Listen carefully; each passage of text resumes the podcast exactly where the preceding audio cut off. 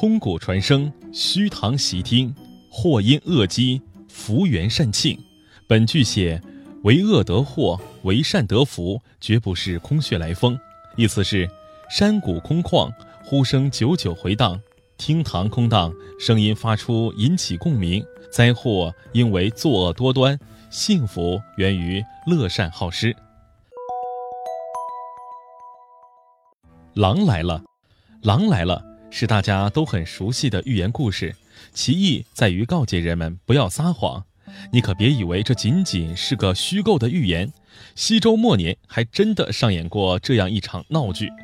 那时，周王为了及时调动各诸侯国的兵马，对付外敌的进犯，在都城附近的骊山脚下修建了多处烽火台，并安放大鼓数十架。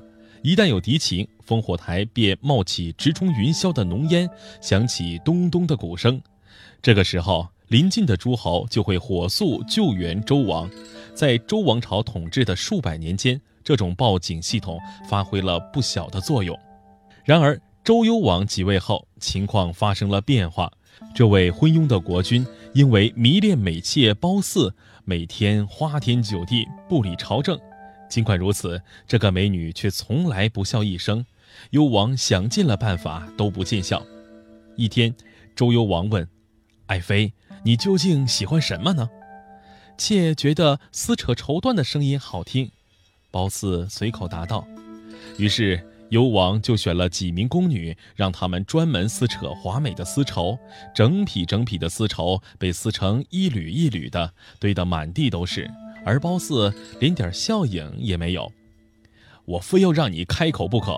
幽王为此下了一道荒唐的命令：有谁让褒后一笑，赏赐千金。一个阿谀奉承的臣子提议说：“如果大王和王后到骊山游玩，夜里燃起烽火，诸侯援兵一定急急赶到，他们慌忙中扑了个空，王后必笑无疑。这简直是拿国家安危开玩笑。”可是幽王却说此计甚善。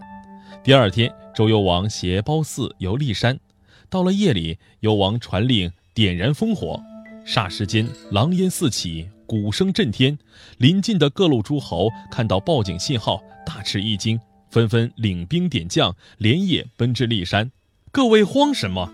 朕不过是开了个玩笑，都回去吧。幽王在阁楼里继续饮酒作乐，让人传出话来。诸侯将领面带怨怒之色，转身撤兵。这时，凭栏而望的褒姒见诸侯们慌乱的样子，果然拍手大笑。周幽王非常高兴，就重赏了那个奸臣。过了不久，西戎兵进攻都城镐京，周幽王又下令点燃烽火，以待援兵。有了上次被戏弄的教训。这次各路诸侯没有一个率军来救援的，结果镐京被攻破，周幽王成了刀下鬼，褒姒被掳掠到荒蛮的西戎地区。戏弄别人，也就是给自己制造灾难。